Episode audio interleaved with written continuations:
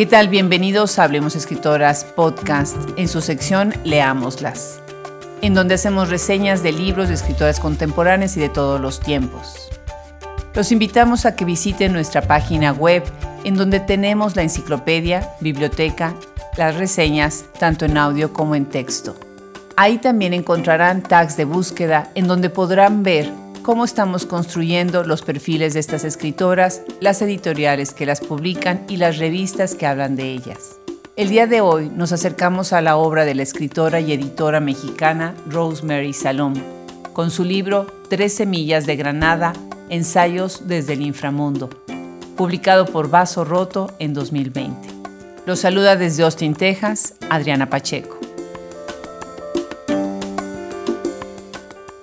El filósofo coreano Bin Jun Chul Han dice que la extranjería se manifiesta como estupefacción y falta de lenguaje, cada uno preso en una celda que queda separada de los demás por una reja lingüística. Las palabras de este conocido filósofo resuenan con las de la escritora y editora Rosemary Saloon en su nuevo libro Tres semillas de Granada, Vaso Roto 2020, en donde para ella sentirse extranjero comienza con el apalmezamiento de las palabras y su rebelión en su contra. Porque si algo sucede en la escritura desde la diáspora, desde el exilio, es la constante presencia de dos preguntas. ¿Quiénes somos en realidad y dónde está nuestra voz? Nacida en la Ciudad de México el 25 de enero de 1964, ha ganado el premio Author of the Year de Hispanic Book Festival así como el de International Latino Book Award y un reconocimiento por el Congreso de Estados Unidos, entre otros. Es colaboradora de la Academia Norteamericana de la Lengua y fundadora del proyecto Literal, que se conforma de una revista, una casa editorial, un festival de cine y un centro cultural. Editó y coordinó en 2010 el proyecto Almalafa y Caligrafía, literatura de origen árabe en América Latina, para la revista Hostos Review. La voz de Salum ya nos ha cautivado con su ensayística y sus cuentos en un continuo diálogo con la memoria, los orígenes y el exilio, en sus libros como Entre los espacios, Tierra Firme 2002, Delta de las Arenas, Cuentos Árabes, Cuentos Judíos, International Latino Book Award, Vigía 2015, Literal Publishing 2013. El agua que mece el silencio, Basoroto 2015, una de ellas, Dislocados 2020.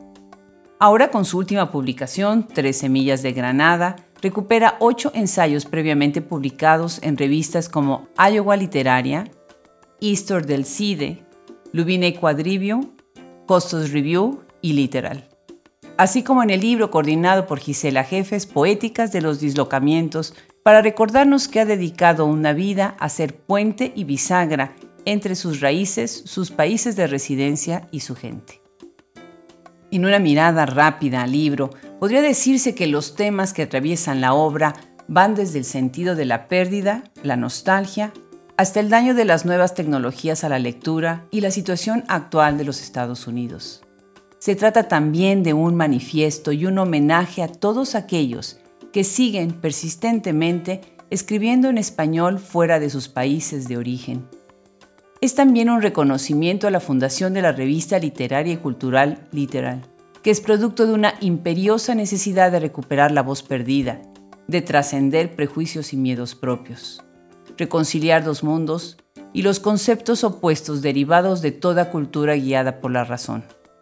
Literal es, como ella dice, la prueba de que los escritores latinoamericanos viviendo en Estados Unidos somos legión.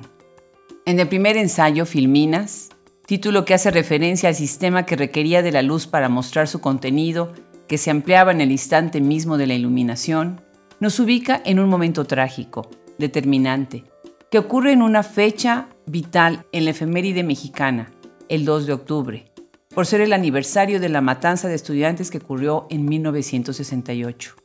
En Salum es el mismo día, pero 30 años después, cuando la violencia, el secuestro de un familiar, la obliga a huir junto con su familia a los Estados Unidos. El suceso, la huida forzada, sin preparación, sin previo aviso, de súbito, empacar las cosas y dejar atrás la patria que se ama, pero que a la vez se teme, conforma una de las marcas características de los tiempos contemporáneos. uno de los tipos de migración que se da hoy en día. Migrar es el gran verbo de nuestros tiempos, dice Cristina Rivera Garza. La migración desterritorializa y en la búsqueda del territorio, la letra impresa apela a la memoria como reconstrucción de uno mismo frente al miedo hacia lo nuevo, hacia lo desconocido. Es esta estética de la memoria la que en este libro nos permite ver los vínculos que unen el origen remoto, Líbano, el pasado, la Ciudad de México o Tampico, y el presente, los Estados Unidos. Las bisagras que unen cada uno de estos orígenes se mueven entre la pérdida de la identidad del idioma y del soporte familiar. A Salum le preocupan sus hijos en un país nuevo, en donde, cito, no son los hijos de, los primos de, los nietos de nadie. Le preocupa cómo los exilios hacen mengua en el desarraigo, porque cuando se es migrante, se deja de ser parte de algo o de todo. Le preocupan sus nietos en la urgencia de que no pierdan sus raíces para saber de dónde vienen, que sepan que llevan sangre libanesa, inglesa y mexicana. Le preocupa criar a una familia en el seno de una modernidad donde la individualidad contradictoria nos hace por un lado seres solitarios y por el otro parte de una colectividad forzada de la que no podemos escapar. Es para Salum que, cito, la necesidad de captar la atención de los otros a costa de la privacidad, de la intimidad más básica, la que trastoca los códigos sociales y la manera como la gente interactúa en una constante búsqueda de que la realidad se acomode a las visiones propias de cada uno. Y cito, como lo hacen los algoritmos de las redes sociales y el excelente trabajo con el que el Internet ajusta la vida a la ideología y las expectativas de cada persona. La marca de la migración queda grabada generación tras generación. En lengua bífida, Saloma hace un llamado a poner la mirada en el habla y dice, desde hace algunos meses he tomado conciencia de que ahora soy consciente de que hablo y escribo español dentro de un país en el que la presencia de este idioma se expande en directa proporción a cómo se le discrimina. Esta reflexión adquiere gran peso en los tiempos actuales en donde la retórica trompista se regocija en llamar a los mexicanos violadores, asesinos e invasores, en donde hablar español en las calles puede despertar temor. Larga ha sido la historia del dilema de los dos idiomas principales de los Estados Unidos. En la década de los 20, líderes como César Chávez lucharon por los derechos civiles de los inmigrantes de origen mexicano, pero el tema del idioma se queda sin resolver. Es hasta la década de los 80 que se dan algunas reformas para permitir a los hijos de estos migrantes aprender español en las escuelas, pero los padres continúan prohibiéndoles que hablen el idioma familiar por miedo a la discriminación. Hoy las leyes han cambiado, aunque tal vez no las prácticas, donde ya no se trata de una legislación sino de usos y costumbres que hacen que el español no tenga aún el lugar que debe tener. Escribir en español es una lucha constante por ganar espacios para hacerse visible, para desafiar el status quo, porque como Salom lo dice, hacerlo es crear una legión de palabras como resguardo, es pelear lo propio, es imponerse a pesar de, es mostrar lo evidente, es defender la libertad, es un acto de rebeldía, es develar la realidad, es optar por las similitudes y no las diferencias, es derrumbar el muro. Sí, ser migrante requiere pensar los códigos sociales, pero no perdernos en ellos, sino que, como ella nos invita, seamos los hispanohablantes los que cambiemos el destino de nuestra lengua y la posibilidad de mover y remover el tejido social para construir los escenarios que dominarán en el futuro. El ensayo Tres Semillas de Granada aparece por primera vez en el libro coordinado por Gisela Jefes, Poéticas de los Dislocamientos, un texto que nos acerca a la perspectiva del escritor sujeto y a la manera como éste articula el desplazamiento y la dislocación. Salom se extiende acá en la condición binaria del migrante, cuya esencia se construye a partir de lo dicotómico, donde la memoria, construida a base de recuerdos de una condición pretérita que se amplifica para dislocarse entre el presente pasado, lo comprensible incomprensible, lo ajeno conocido, lo familiar extranjero, lo fijo cambiante. De ahí la urgencia de cavar más profundo para anclar raíces en una recién adquirida geografía y en la búsqueda encontrar que el exilio es parte de la esencia misma de la familia, y que queda tan claro como no poder encasillar la raza en los formularios oficiales que la vida diaria requiere. Y así es como tal vez le suceden a los 175 millones de personas que viven fuera de sus países de origen.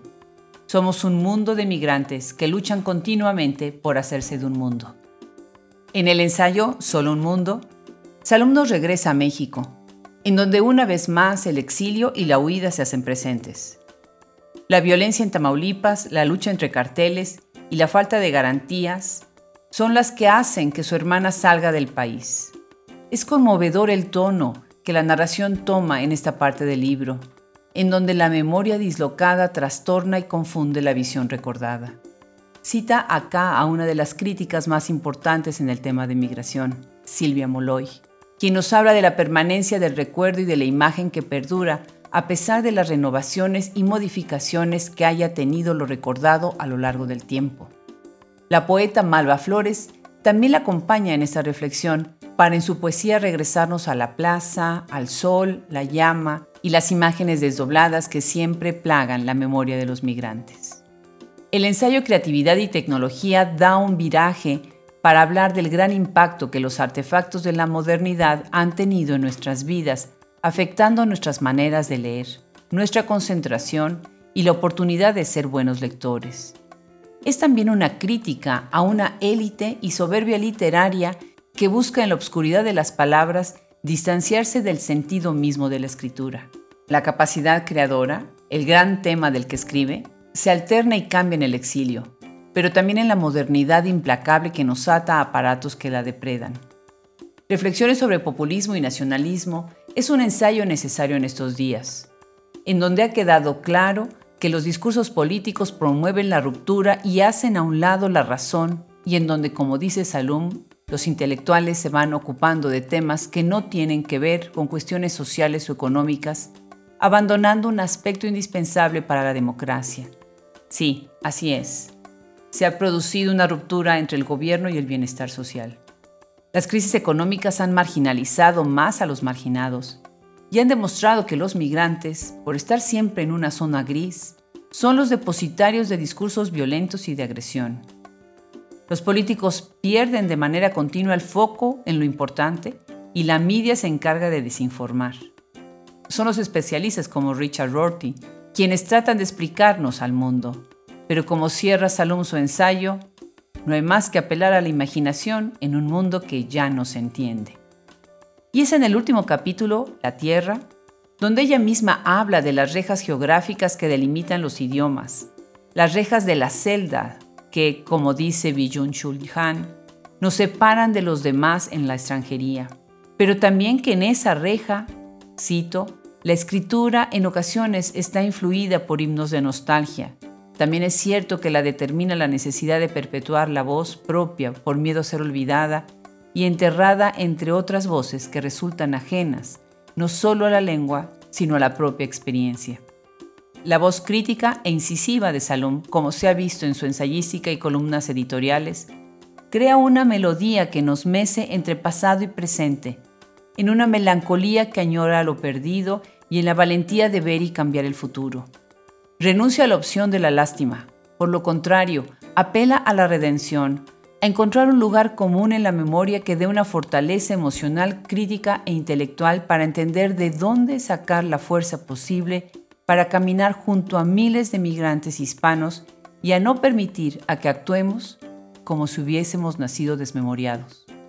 Si es verdad que se lee porque se quiere hablar con alguien más, y al escucharlo reconocer en su obra algo de nosotros mismos, Así me sucedió con el libro de Rosemary Saloon, en el que encontré tantos puntos de coincidencia que al final quedé sorprendida de haberme encontrado con una interlocutora tan cercana a mí y a tantas partes de mi propia historia.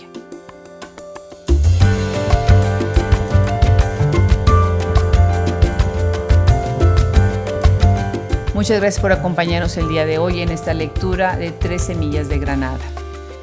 Se despide de ustedes el equipo Hablemos Escritoras Podcast, Fernando Macías Jiménez en la edición, Andrea Mesías Jiménez Social Media, Wilfredo Burgos Matos, Alejandra Márquez, Liliana Valenzuela, Juliana Zambrano, Fran Denster, Luis Enrique Castellanos. Los esperamos hasta la próxima edición. Yo soy Adriana Pacheco.